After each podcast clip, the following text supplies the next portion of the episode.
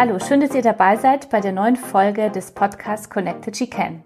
Ich bin Katharina Moll-Wolf, kurz Kasia genannt, Gründerin des Emotion Verlags und der Frauenzeitschrift Emotion und für acht Folgen Gastgeberin des Vodafone Podcasts Connected She Can. Hier wollen wir euch inspirierende Frauen vorstellen, die ihre Zukunft selbst in die Hand nehmen und die Möglichkeiten der Konnektivität und Technologie für ein selbstbestimmtes Leben nutzen. Zwei Frauen, die das bereits seit zehn Jahren sehr erfolgreich machen, sind heute bei mir zu Gast. Das sind Christiane Hasis und Angela Nelissen. Zusammen teilen sie sich die Position des Vice President Refreshment beim Lebensmittelkonzern Unilever und sie zeigen so, dass modernes Jobsharing auch auf Management-Ebene funktionieren kann. Sogar einen Namen teilen sie sich. Im Konzern werden sie nämlich vor allem mit dem Namen Chan angesprochen. Ich freue mich sehr, heute mit den beiden darüber zu sprechen, wie ihr Jobsharing im Alltag funktioniert und was andere Frauen davon lernen können. Schön, dass ihr da seid. In diesem Podcast wollen wir ergründen, wie die moderne Konnektivität vor allem Frauen nach vorne bringen kann. Darum meine erste Frage an euch. Wie sind eure Erfahrungen und welche Rolle spielen technische Möglichkeiten dabei, dass ihr euren beruflichen Weg so gehen könnt, wie ihr ihn gehen wolltet? Ja, erstmal ganz schön, dass wir äh, heute hier sein können und ein bisschen aus unserem Erfahrungsschatz berichten. Wenn wir jetzt gleich mal mit den Tools und Medien einsteigen, die wir nutzen, das macht natürlich unseren Alltag äh, deutlich leichter. Äh, wir machen ja dieses Jobshare-Modell seit zehn Jahren und vor zehn Jahren war das natürlich noch nicht so weit. Da gab es natürlich auch E-Mails ähm, und Chats fingen da so gerade erst an, waren aber vielleicht im Office-Umfeld noch nicht so gang und gäbe. Und man merkt schon, dass da eine unheimliche Flexibilität jetzt entsteht durch diese ganzen neuen Tools und Teamshare-Tools und Ablagesysteme, wo einfach das ganze Team und auch wir beide jederzeit, auch von jedem Ort, sogar von hier, auf unsere äh, Daten zugreifen können. Ähm, das ist eine enorme Erleichterung und macht ja eigentlich den Input, den man geben kann, für jedes Teammitglied total ortsunabhängig. Mhm. Man kann also dadurch natürlich auch sein Privatleben ganz anders gestalten und äh, muss nicht erst ins Büro fahren, um gewisse Dinge zu erledigen. Insofern, klar, ist total wichtig. Wie ist euer Werdegang bei Unilever gewesen und wie kam es schließlich zu dieser geteilten Position und eurer besonderen Verbindung namens Chan? Ja, wir haben eine ganz klassische Karriere. Wir arbeiten schon beide schon über 20 Jahre, also zusammen sagen wir manchmal, pst, wir haben fünf, über 50 Jahre. Nein, wir haben ganz viel Erfahrung, wir haben ganz klassisch gestartet äh, nach betriebswirtschaftlichen Studien, verschiedenen Stationen, Marketing, ich glaube im Vertrieb kannst du ja gleich nochmal sagen, verschiedene Rollen übernommen, klassisch Marketing, Strategie, Verkauf, Operations, General Management und zwar sowohl lokal als auch europäisch und global, also verschiedene in verschiedenen Kategorien. Bei mir war es so vor circa zehn Jahren. Ich habe meine Tochter sehr spät bekommen, mit 40. Davor immer 100 Prozent gearbeitet und hatte auch schon ein gewisses Niveau erreicht, sozusagen in meiner Karriere. Ich arbeite extrem gern, es macht mir total viel Spaß, war Marketing-Manager-Niveau und saß dann zu Hause und habe dann überlegt, wie kriege ich das jetzt unter einen Hut? Weil natürlich war mir meine Tochter sehr viel wert und mhm. wichtig. Habe mich extrem gefreut, dass ich eine bekommen habe. Aber ich wollte natürlich auch arbeiten und ich wollte beides. Ich wollte mich nicht entscheiden. Und zu diesem Zeitpunkt habe ich an Angela gedacht. Mhm. Und das war vielleicht kein Zufall, dass ja. ihr an mich gedacht habt? Genau, nein. ähm, bei mir ganz kurz nur so zum Werdegang. Ich bin sehr dadurch geprägt, dass ich in Frankreich studiert habe und auch zeitweise dort gearbeitet habe und äh, gerade äh, in Paris, aber auch insgesamt in Frankreich, das Frauenbild doch schon ganz anders war. Das Normale war da, dass die Frauen ähm, auch Kinder, auch zwei, drei, die sind da sehr auch familienfreundlich in Frankreich äh, bekommen haben und aber immer arbeiteten, auch sehr schnell wieder zurückgekommen mhm. sind in den Job und eigentlich das Frauenbild sich überhaupt nicht verändert hat vor dem Kind, nach dem Kind. Es war alles ganz natürlich. Es war gar kein großes, keine große Frage und auch gesellschaftlich änderte sich die Rolle der Frau dann nicht. Ja, die war dann auch Mutter, so wie der Vater halt Vater wurde. Aber das ging weiter. Und das hat mich doch sehr beeindruckt und zeitgleich hörte ich dann von meinen Freundinnen aus dem Umfeld aus Deutschland, oh, wir, wir kriegen jetzt Kinder. Es war ein Riesenthema. Also, dabei ist es doch das Natürlichste auf der Welt. Und obwohl Paris ja eine moderne Stadt ist und nicht immer so leicht zu, doch zu leben, ist das da gar nicht so ein Thema. Es ist, die sind komplett anders aufgestellt. Und dann habe ich beobachtet, gut, die französischen jungen Mütter, die, die dann auch arbeiten, sind ein bisschen auch gestresst durchaus und beansprucht.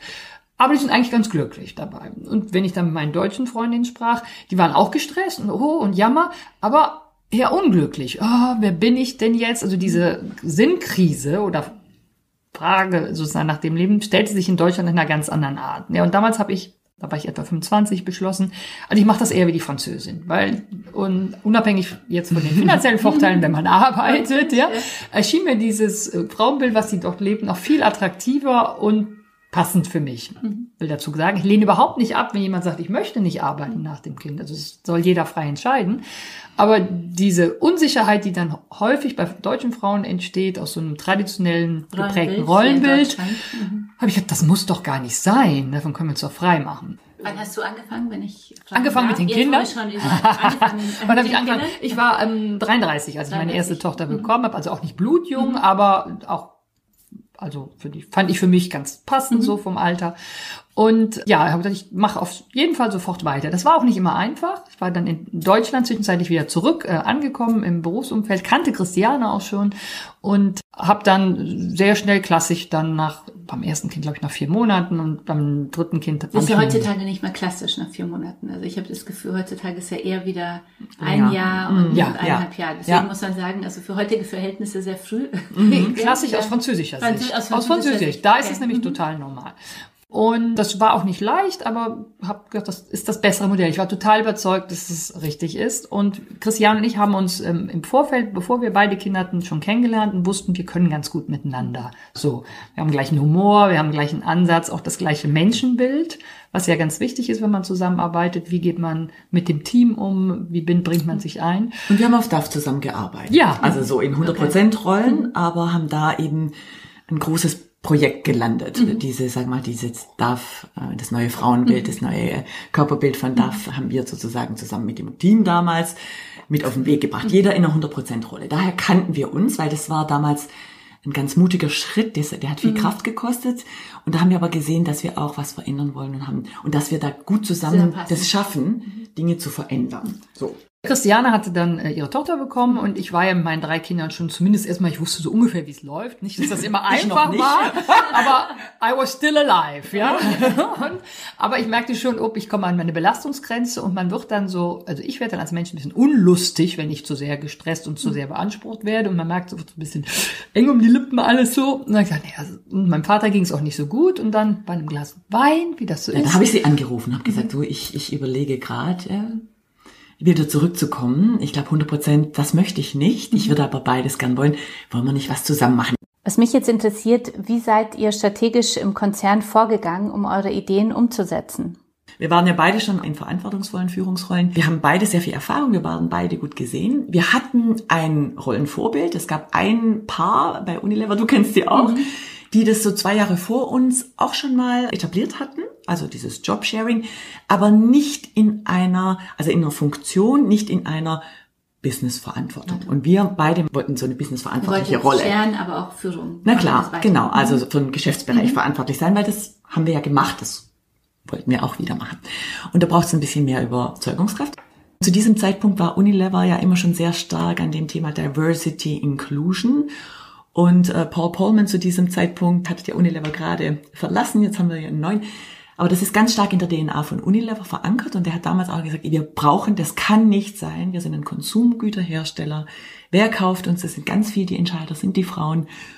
Und es kann nicht sein, dass im Mittelmanagement, oberen Management, in den Führungsrollen, dass wir da einen so geringen Frauenanteil haben. Woran liegt das? Ich will, dass sich das ändert.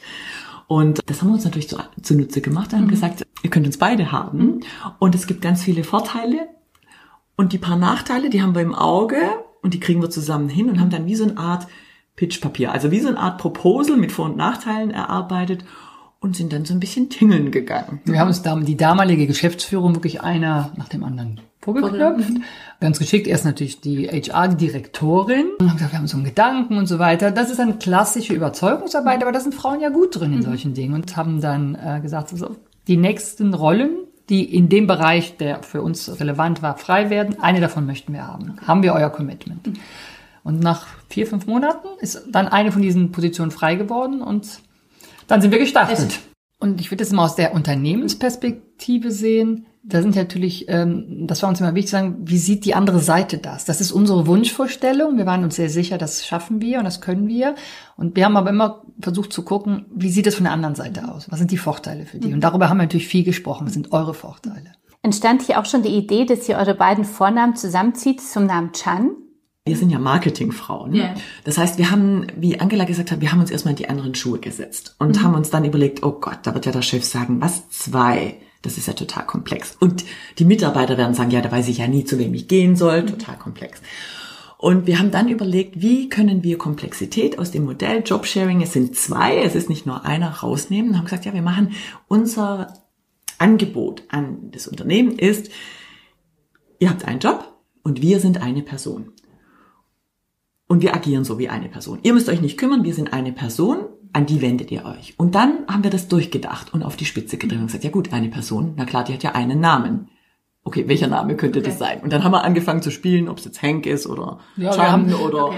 H2O, keine Ahnung. Mhm. Und fanden dann Chan irgendwie ganz chaka. Aber und daher kommt es, aus okay. dem Konzept, wir sind eine Person. Mhm. Wir verbinden uns so eng, dass es dann... Genau. Und wir machen einen Job, mhm. aber natürlich machen wir das im Share. Ja, und dieses sozusagen diese geteilte oder diese verbundene Möglichkeiten, die wir haben oder verbundene Intelligenz oder wie man mhm. das nennt oder unsere äh, Kräfte, die wir da bündeln können, ähm, bringen natürlich eine ganze Menge einfach in diesen einen Job hinein, mhm. ähm, weil Christiane hat Talente, die, von denen ich überhaupt nichts habe. Umgekehrt hoffe ich auch, dass es so ist.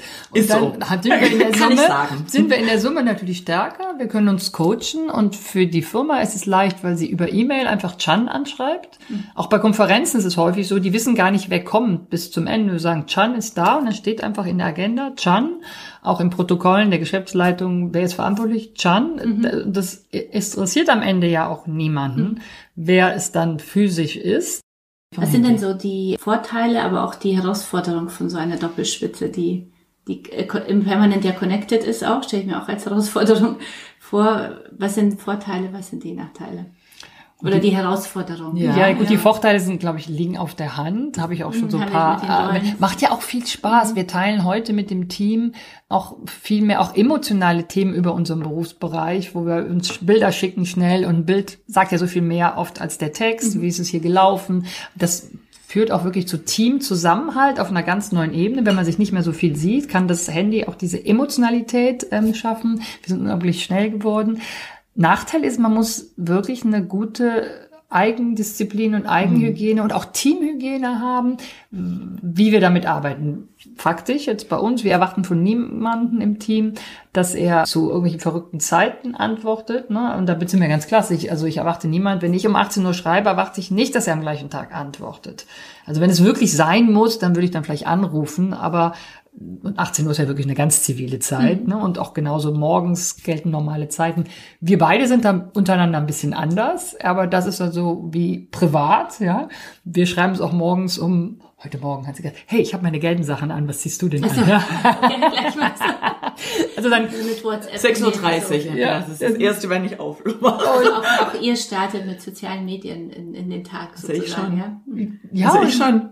Total. Das ist natürlich auch das Klassische zur Organisation des Familienlebens. Da mhm. texte dann schon die erste, kann irgendjemand meine Tochter bitte mitnehmen und so. Also, also mein, kennt man ja. Vermischt mit beruflichen Themen, der Umsatz kommt gerade nicht, kannst du schnell nachher nochmal vorbeikommen, mhm. wir haben ein Problem. ne? Das ist so eine schöne Mischung. Ich, ich mag das ja gerne. Und das aber dazu führt, gerade jetzt, das ist wirklich bereichernd, so auch im Team, das sind dann, glaube ich, 40 Leute, die direkt jetzt darauf zugreifen, mhm. so auf diese Information, dass wir also alles im, im Rahmen, das ist ja auch Confidentiality, ist ja ein mhm. wichtiges Thema, Business-Informationen austauschen, Wettbewerbsumfeldsinformationen, aber dann auch mal ein Foto vom Event kurz noch dazu schicken. Und das ist ja auch irgendwie total schön für mhm. alle.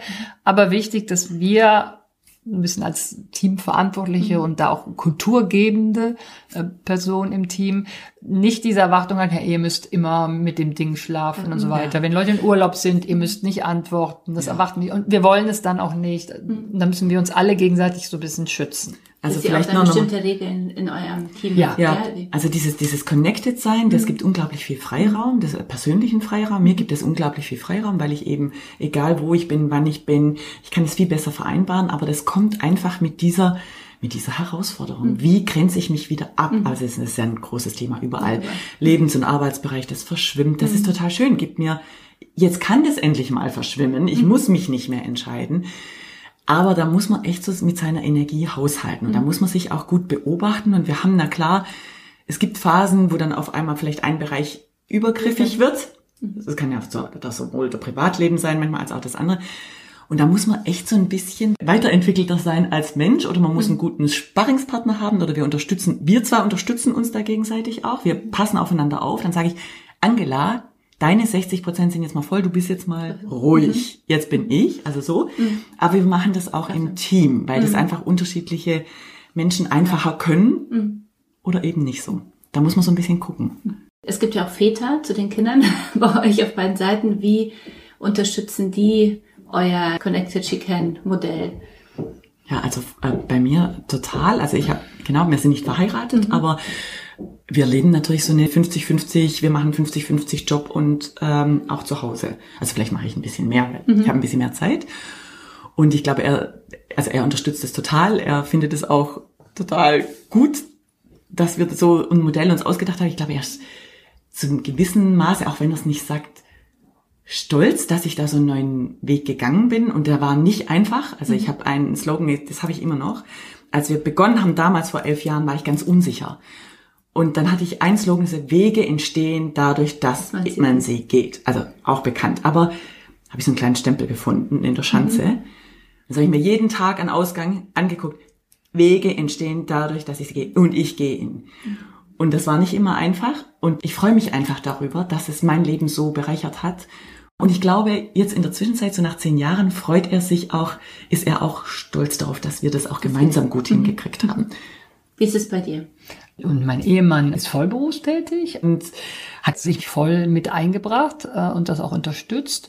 Und er geht sogar so weit, er hat irgendwann mal gesagt, ich glaube, wenn du das nicht gemacht hättest, wären wir nicht mehr verheiratet. Ähm, weil wie jede sag jetzt mal klassisch Schublade auch, Businessfrau, hat man eine gewisse Intensität so manchmal, mhm. wenn man viel Druck hat und äh, gibt diesen Druck natürlich dann auch mal an die Familie weiter und dann muss es dann schnell gehen oder effizient sein und so funktioniert Familie natürlich nicht. Ne? Mhm. Mit so drei heranwachsenden Kindern gibt es natürlich auch so Spannungsfelder und die nehmen ihr Leben natürlich für sich auch sehr wichtig und wollen nicht hinten anstehen. Und das wäre so ohne meinen Mann und, auch eigentlich ohne die Familie. Ähm, ich habe in Hamburg auch noch ähm, die ältere Generation, mhm. die sich da auch total liebevoll eingebracht haben und nie in Frage gestellt haben, dass diese Entscheidung, jetzt Jobs jetzt machen oder überhaupt so auch so engagiert zu arbeiten, irgendwie fehlerhaft sein könnte. Empowerment ist äh, Teil ja der DNA äh, von Connected She Can. Also mhm. uns geht es ja darum, Frauen zu stärken und ihnen zu zeigen, dass uns einfach Technologie, Konnektivität wirklich auch ermöglichen, unseren Weg heute zu, mhm. so zu gehen. Ihr befüllt diesen Begriff Female Empowerment total mit Leben. Ja, das finde ich ganz toll. Und wie bewertet ihr das eigentlich so für euch? Also seht ihr euch selbst auch als Pionierinnen für andere Frauen und, und für neue Lebensmodelle? Ja, es ist wohl so. Ich muss sagen, ich musste mich mit diesem, mit dieser Vorstellung so ein bisschen anfreuen, dass mhm. das so Pionierarbeit ist. Aber über die Zeit sind wir wirklich zu Mentoren oder Coaches für viele, viele junge Frauen, äh, gerade bei Unilever, aber auch darüber hinaus geworden. Und es ist wirklich schon so, dass dieses Modell Jobshare für nicht alle natürlich, aber für sehr viele Frauen, die gerade dann Kinder bekommen, sagen, ich mache das dann auch so. Und das ist ganz wichtig. Wir sind gar keine Einzelerscheinung und irgendwie, oh Gott, bei denen klappt das. Sind, sind wir gar nicht. Wir haben sehr früh begonnen und haben dadurch natürlich auch in unserer Rolle eine gewisse Strahlkraft. Aber wir haben über 100 Jahre Jobshare-Erfahrung bei Unilever, also nicht wir, sondern die gesamte Firma ähm, in Deutschland, in Österreich, in der Schweiz, in Holland, jetzt auch zunehmend in, in England, in vielen anderen Ländern, wo das jetzt praktiziert wird. Ähm, viele dieser dieser Initiativen sind entstanden, weil wir da über Telefonkonferenzen oder auch auf anderen ähm, Unilever-Veranstaltungen das Modell publik gemacht haben. Es funktioniert in Deutschland, Österreich, Schweiz sehr gut und sind bisher immer nur Frauen gewesen, meistens nachdem sie ein erstes Kind bekommen haben oder ein zweites. Und jetzt seit letzt, seit August haben wir den ersten Mann, der in Jobshare ist, mit einer Frau. Der hat keine Kinder, der nutzt das für sich, um nochmal ein Studium zu machen. Der ist auch schon Ende 30, Anfang Ja. ja? René, so Ende 30, ja. Äh, Also das heißt, der ist auch schon richtig angekommen in seiner Karriere und sagt, ich möchte dem jetzt nochmal eine zusätzliche Dimension geben und startet ein hervorragendes neues Studium, Halbzeit und die andere Zeit bleibt er halt der Firma erhalten und ist mir ganz stolz, der erste Mann. Ja. Was mich so interessiert, ähm, wir leben ja in, in so einer Sharing-Welt äh, heutzutage, finde ich, ja, also äh, Carsharing sowieso, äh, Wohnungssharing, jetzt bei euch Jobsharing. Diese Sharing-Modelle sind so der grundsätzliche oder scheinen so der große Trend zu sein. Woher kommt eurer Ansicht nach so der, der neue Drang äh, zum Teilen? Natürlich befördert durch die Technologie, klar, ja, aber woher kommt es? Das meint ihr? Na, wir sind ja in einer Welt, die so ein bisschen Post-Consumerism ist. Äh, Wenn man mal sieht, wo wir so herkommen, war ja in der Generation unserer Eltern häufig noch so, oh, ich will einen gewissen Wohlstand erwerben und der drückt sich natürlich durch äh, den, das Eigentum von Auto, Haus, keine Ahnung, Boot, hm, was ist so, ist aus und jetzt viele von den Berufsanfängern, die Menschen, die jetzt so ins, im Berufsleben sind, da geht's ja darum, das haben die ja schon alle. Das ist ja total normal. Damit kann man sich ja gar nicht mehr differenzieren. Das heißt, worüber drücke ich mich und als Mensch heutzutage aus? Da sind diese klassischen Wertgegenstände gar nicht mehr so wichtig. Und ich finde es hervorragend. Ich selber habe auch kein Auto mehr. Wir haben zwar ein Familienauto, aber ich habe keins mehr. Und wenn man sich davon frei macht, und das spüren die jüngere Generation noch viel, viel mehr als wir, dann entsteht ja so eine wahnsinnig viele Möglichkeiten. Erstmal finanziell, wenn ich als junger Mensch heute sage, ich brauche kein Auto als Eigentum, aber ich nutze es, wenn es da ist. Es ist halt einfach eine Commodity. äh, Schafft das ja ganz viel Freiraum. Ich muss mich ja dann um Parktickets nicht kümmern, um Reparatur und weiter. Und das heißt, da liegt ja so ein Trend hinter, dass die einfach viel cleverer den ganzen Vorteil dieser Dinge nutzen können. Und das machen wir hoffentlich auch immer mehr, ohne das eigentlich sich damit zu belasten. Es gibt so einen ganz coolen Satz, ich weiß gar nicht, wer den gesagt hat. Die, Sing- die Dinge, die man besitzt, besitzen einen selber nachher. Und das kennen wir, glaube ich, alle, wenn wir in unsere äh, Regale und Wohnungen gucken, die voll sind mit Dingen, die wir eigentlich gar nicht mehr so brauchen. Und zumindest ist es ein Riesentrend und ich hoffe, der hält an. Ich finde es selber hervorragend und äh, es macht ja die, die es nutzen, auch sehr viel Spaß. Und es schafft auch eine Connection. Also ich glaube, so was du gesagt hast, nach den Dingen kommt die Beziehungen und es macht ja einfach auch Spaß und es ist spannend, mal in ständigen Austausch zu sein. Das befruchtet ja auch. Und, und die Technik macht es natürlich möglich. Es ist ja, immer wichtig, wenn man es nicht selber als Eigentum hat, muss ja das Matching perfekt sein, sowohl vom Zeitraum als auch vom Zeitort, als auch von den genauen, denken wir mal Airbnb.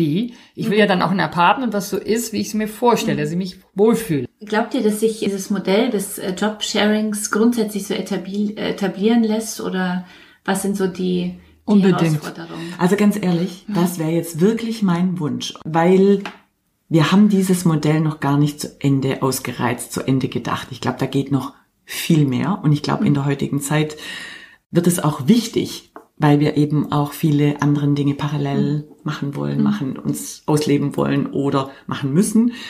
Und ich glaube, da gibt's ganz andere Kombinationen noch, jung, alt, erfahren, nicht erfahren, Einsteiger, Oldie, der vielleicht aber noch arbeiten will mit 75.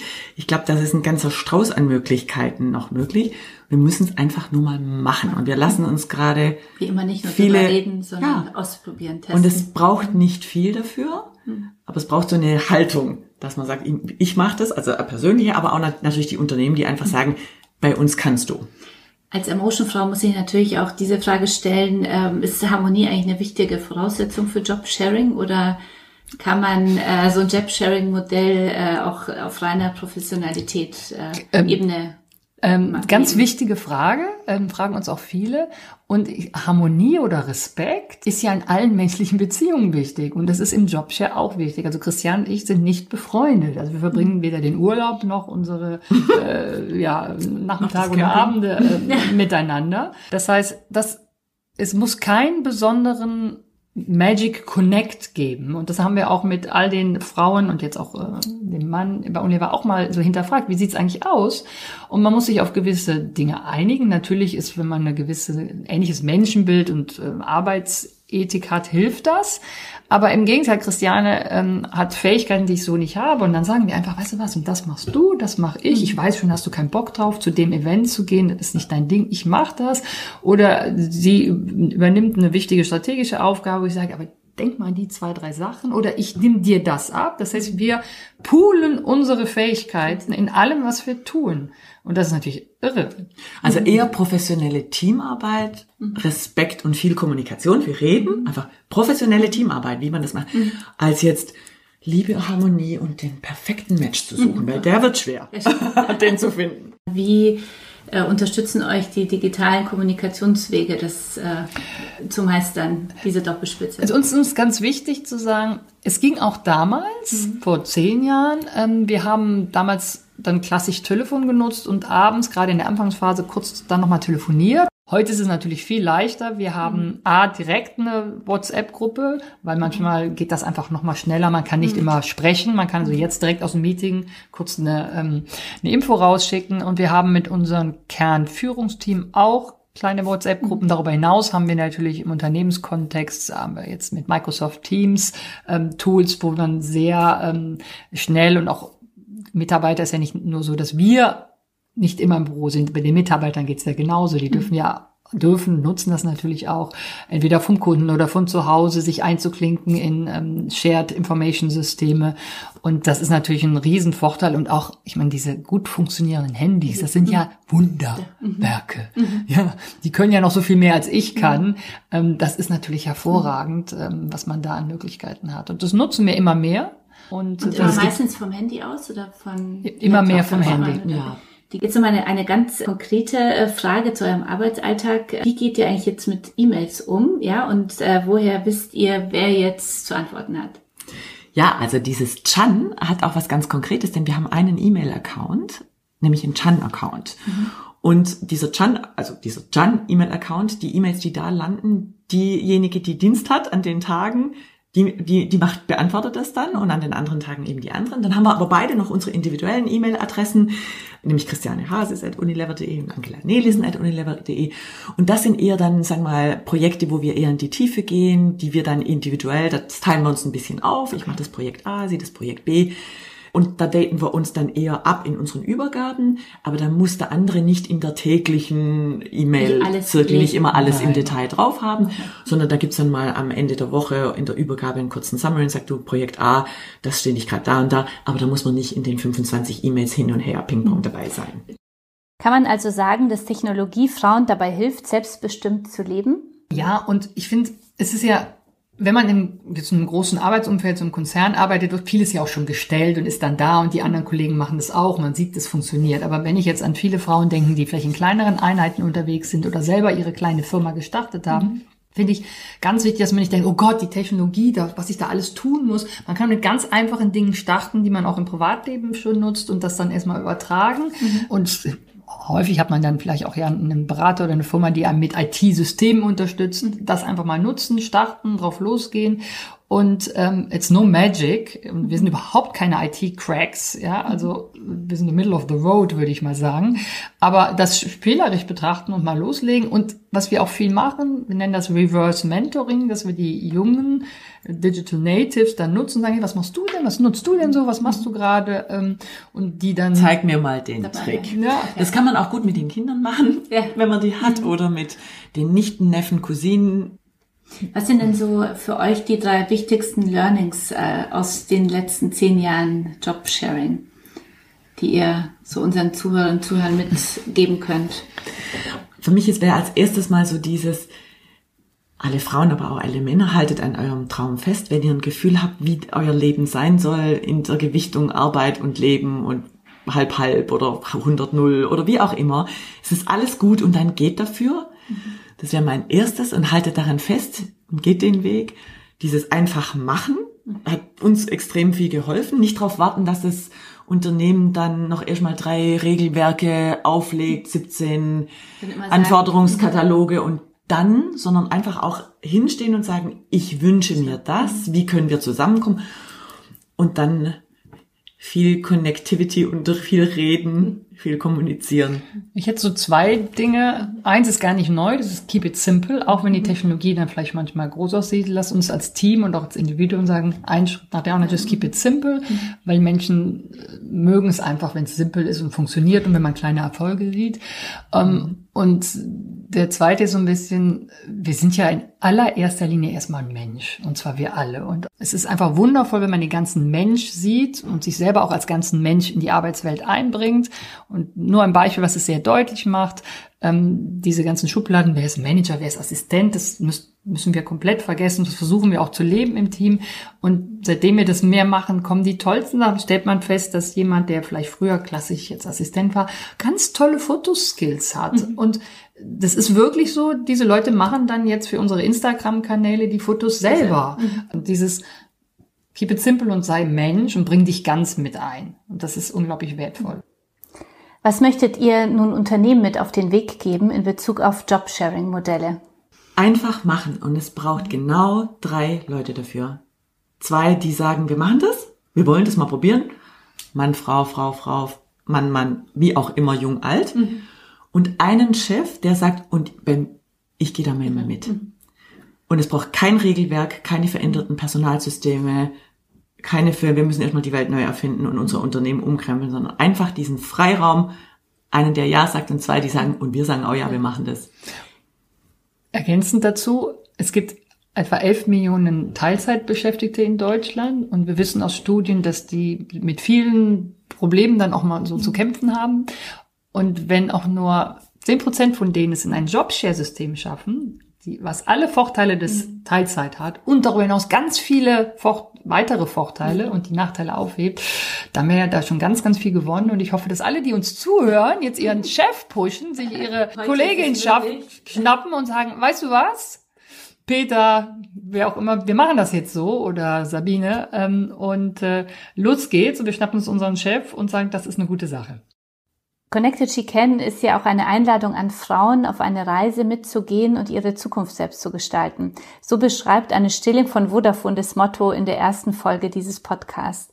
Wie versteht ihr Connected She Can nun für euch persönlich?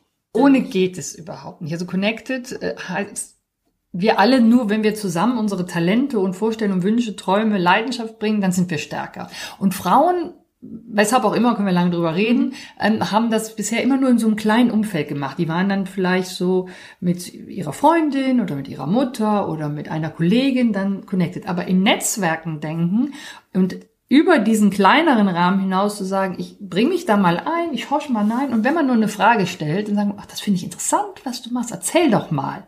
Das ist ja nicht viel. Und diese Verbindung zu schaffen, um über seinen eigenen Tellerrand und Horizont hinaus zu gucken, daraus ergeben sich so viele Möglichkeiten, auch ohne dass man jetzt nur in Karriere denkt. Einfach in Informationsaustausch und Horizonterweiterung. Und deshalb unbedingt Connected She Can oder mhm. We Can. Mhm. Ähm, es ist nicht nur geschlechtsspezifisch, aber allen Frauen gebe ich das mit. Heute auf jeden Fall schon mal connecten mit jemandem da draußen. Sehr gut. Und für dich? Ja, also für mich ist das wie so ein Aufruf, weil Frauen sich oft, ein Aufruf zu sagen, ihr seid nicht allein. Manchmal sind Frauen, wenn sie so, ich, ich schaffe das nicht, ich kann das nicht, ich kann nur das, das, die Regeln, die Rollen, alles, was auf mich einstimmt. Ihr seid nicht allein, geht raus, schließt euch zusammen und probiert es einfach aus. Also ich mag das gern, dass das diesen, ähm, diesen Aufforderungscharakter hat und die mhm. Frauen so ein bisschen stupst, mhm. mal einfach loszulegen. Und natürlich hat es diese Doppeldeutigkeit mit Connected, mit über Technik mhm. und nutzt es einfach, hängt es nicht so hoch, macht einfach das, was ihr eh Lust drauf habt und eh so privat nutzt, auch im Job. Und natürlich Connected, sucht euch Verbündete. Es gibt ganz viele, ihr habt viele Freundinnen, viele Frauen.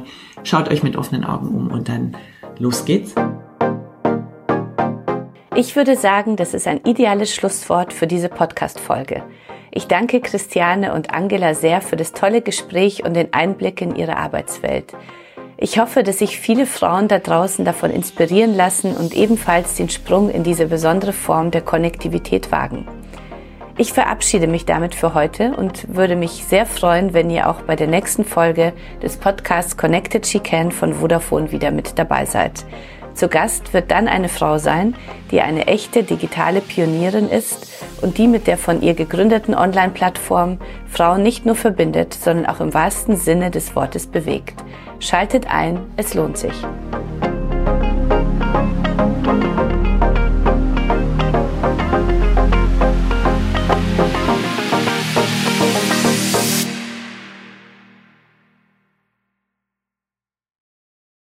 Schräglage.